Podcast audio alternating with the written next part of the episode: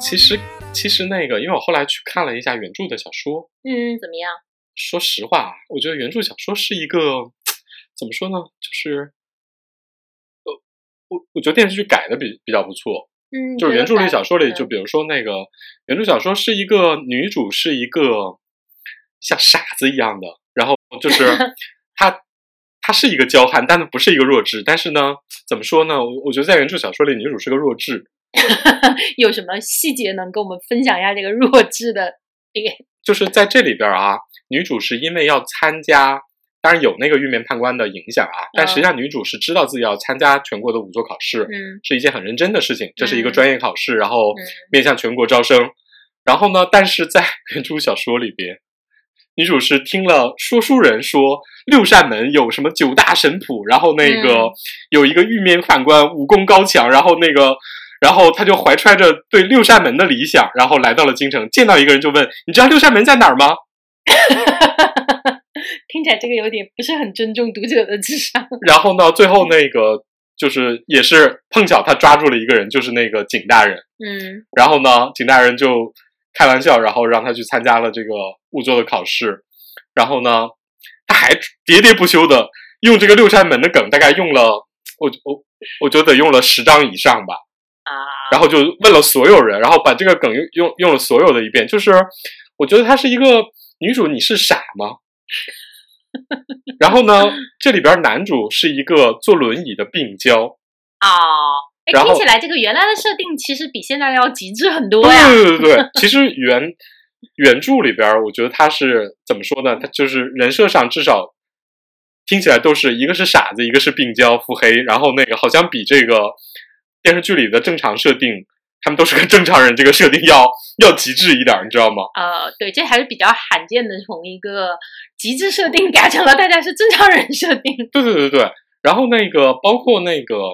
就是包括男二啊，嗯男二在原著小说里设定是一个只走窗户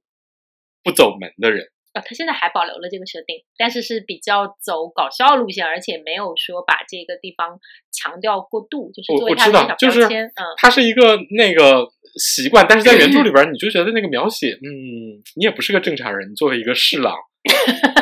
然后那个反正就是原著里边儿的确是人设比较极致，但是呢，你忍他他就他就是那种比较流行的，我觉得那种比较夸张的，啊、然后那个我我这么说吧，就是这种夸张的，然后那个搞笑的细节呢，在小说里其实是可以的。嗯就是读者会看了会自己脑补嘛，然后那个你觉得还挺好玩的，但一变成电视剧，就是它从呃二维变成三维之后，如果你这么表现的话，其实就特别傻，会容易有有点容易尴尬。就特别容易尴尬嘛。嗯所以说，我觉得说他表现的还比较好，而且我觉得说另外一个方面啊，就是从嗯人物角度；另外一方面就是说那个从整个世界的设定来看的话，嗯，我觉得说那个他原来也是落在唐中唐以后吗？其实他没有原著里边没有一个原著是个具体的架空的，原著是个架空，嗯而且那个原著其实对仵作这个职业的呃描写，说实话啊，我觉得电视剧里补充了大量的细节，嗯就是从这种工具到每个验尸的环节，到整个案子的设定。其实嗯我觉得说那个，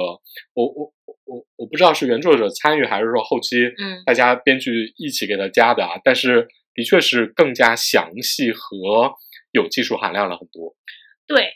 但它落地，我要插一句，它这个落地呢，就会带来一些问题。就首先是呃，你落在中唐嘛，嗯，但其实唐代呢是没有专业的仵作的，就是还没有这个名词是吧？对，第一没有这个名词，第二没有专门的这样这样的一个职业，职位，嗯，对，就很多的时候是这种呃衙役这样兼的，或者中间遇到，比如说遇到这种死掉的孕妇啊，或者是这种，他可能就会专门叫这种妇科的医生过来，嗯兼着看一看，应该差不多是到了嗯明清这个职位才相对的比较固定。才比较成型。对，，因为比如说像写《洗冤录》的宋词，它也不是仵作，它本身是个官员，他是一个刑法的官员。而中国现在差不多留下来这种关于断案、呃判决这种例子，基本上都是官员留下来的，也不太会有这种仵作。这个这个当然是小节了，这嗯种。但是它里面有一个点是我作为一个那个编外历史粉稍微有一点雷到我，就是它里面就是那个那个男二的父亲不是带他过来去一个吊唁嘛，然后呢，就中间大家他们家姓景，就景阁老道。嗯嗯嗯，我一愣，然后我我不得不退回去，我想难道我听错了？退去看了看字幕，居然真的是景阁老。那要说明就是阁老是明代专有的对内阁大臣，也就是实际上的呃丞相集团的一个称呼，它是有非常非常鲜明的这个时代性的。对，就是它只有明朝才有。只有明代才有，就是你你管它叫相爷，或者是怎么样，都都无所谓，或者丞相，或者你怎么叫都可以。呃，对，但是叫阁老是，或者你叫平平平章事都可以，但是你你不可以叫阁老，就好像你管他叫军机，那也不可以，因为那也是清代对于丞相这个职位的专有的称呼，因为他明清两代是没有专门的丞相这个职位的。对，这个因为各朝各代的这种就是关于官职的称呼，其实是比较复杂的。就是如果对一一一个比较简单偷懒的办法，就是你全叫丞相。这这这是一个小点啊，我就是看到这儿，然后顺便顺便说一下，就它稍微会让我有一点出戏，因为你时间已经落得非常准确了，你就是在那个中堂以后，而且是就是因为它里面的大反派是那个太监嘛，就太监已经嗯掌绳撤军了，那这肯定已经是中堂以后了。嗯，对这个地方，可能它会稍微有一点小小的出戏，嗯，反说正就是朝代，反正就有这样的危险了。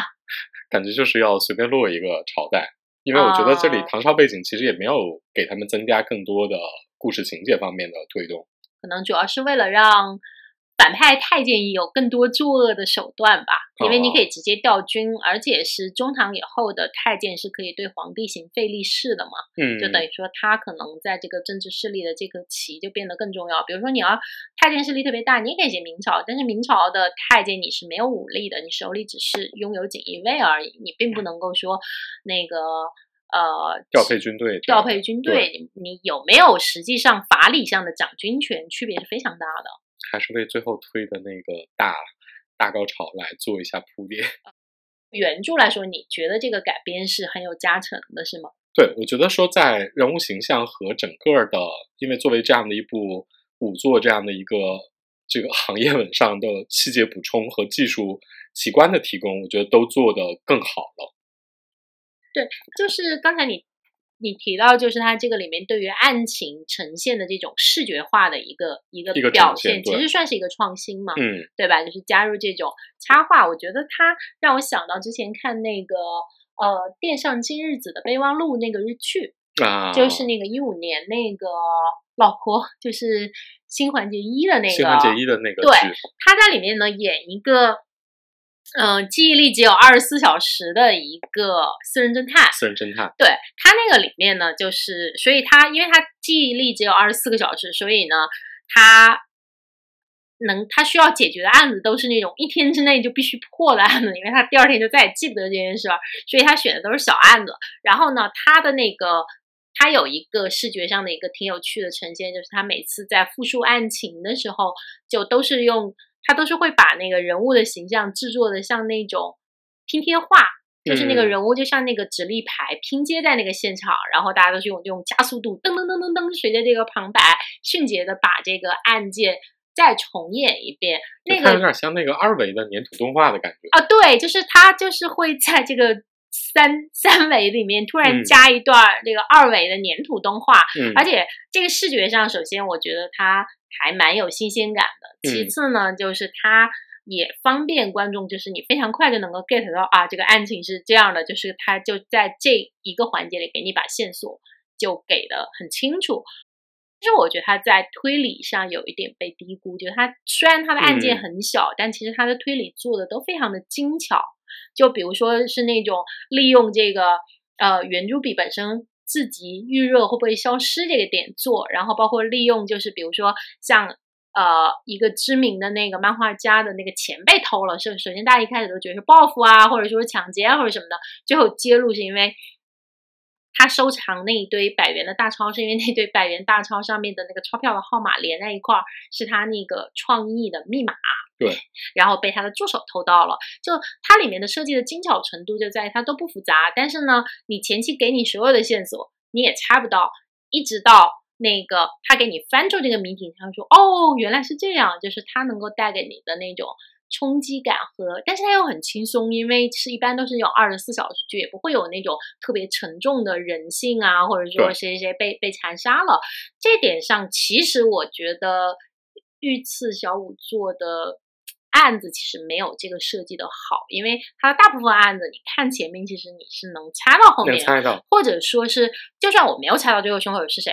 你。翻出谜底的时候，他没有哪个案子会让我觉得哦，原来是这样，我怎么没想到？对，因为它不是那种像那个备忘录那样的，是一个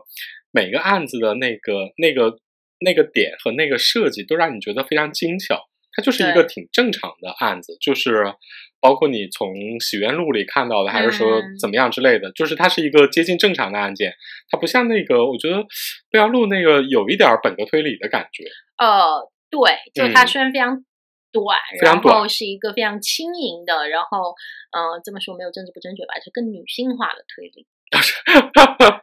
你看这些自我政治正确审查也非常的严重。不过的确是，它都是比较精巧的案子，然后呢，每一个的点都特别小，而且相对来说没有那么多价值判断在里边。他这个里面的那个男主是冈田将生。哦，冈田将生。对，就是他演的也很有趣，因为其实新垣结衣并不是一个演技特别以演技特别优秀出名的演员，然后冈田将生呢，其实也也不是，但是两个人在里面演的意外都还挺可爱的。就冈田将生在里面演一个永远在倒霉的倒霉鬼，所以他经常需要求助这个呃今日子来帮他解决问题。但是呢，这个里面就有点叠加了初恋五十次。嗯，因为你每次都需要重新跟这个这个女生说啊，其实我们认识，我们熟悉，你可以信任我。然后，然后这个过程中，你作为一个倒霉蛋儿，你还要追求他，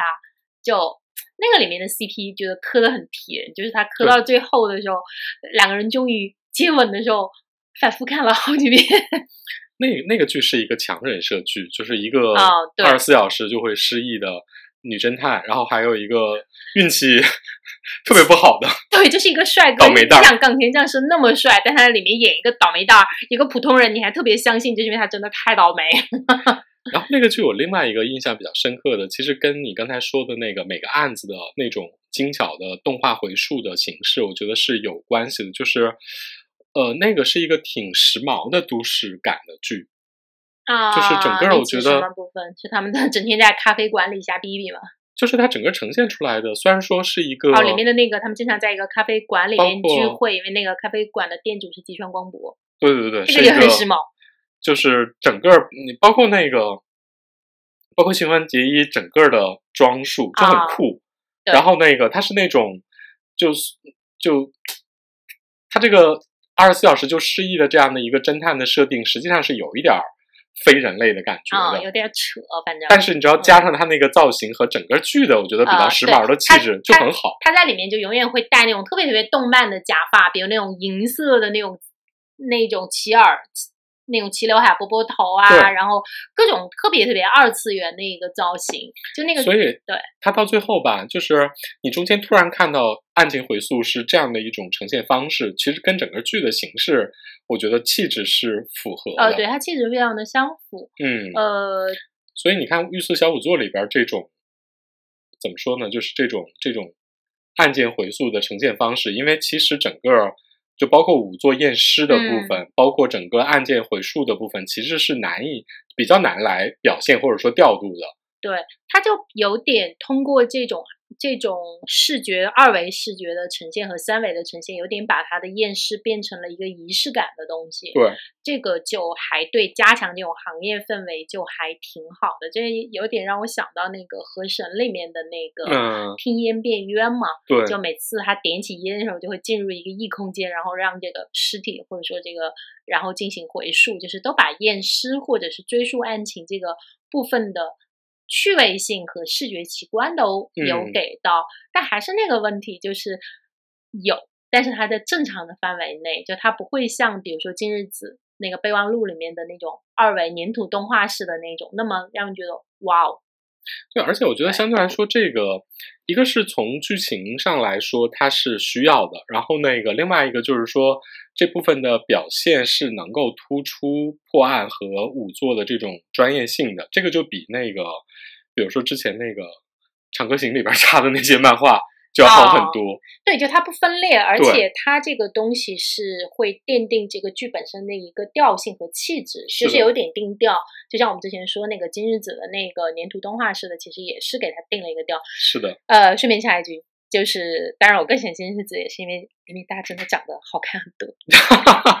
啊不，这个剧里边男主其实长得还挺帅的。这个男主像一个平替版的易烊千玺，嗯 就还不错，但是跟港田将生真的也嗯，不要这么比嘛，啊，对对对，人家两个新人。呃是是是是是，就是这个纯粹是一个颜狗的政治不正确发言啊。就是我觉得他们在完成他们的角色方面是没有问题，就是肯定有点生涩，但是呢，嗯。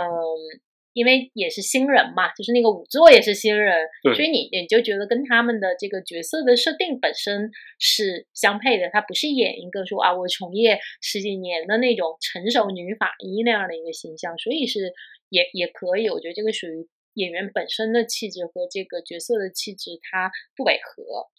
感觉这两人年纪都不大。说实话，你知道在屏幕上看到真正的年轻人也并不多，啊，哎主要是演技还算自然，就，是还比还较自然。还比较惊艳的年轻人比较对对对对对对，对，反正他这个整体看下来，我当然我还是觉得八点八点几分是一个让人有一点嗯，有这么高吗？这样的感觉。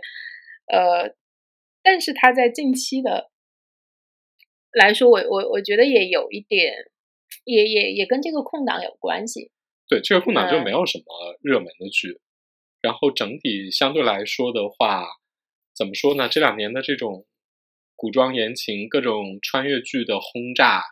这种不讲理的上来给你各种什么霸总娇妻什么之类的啊，这种也轰炸的差不多了，大家也需要有这么个空档。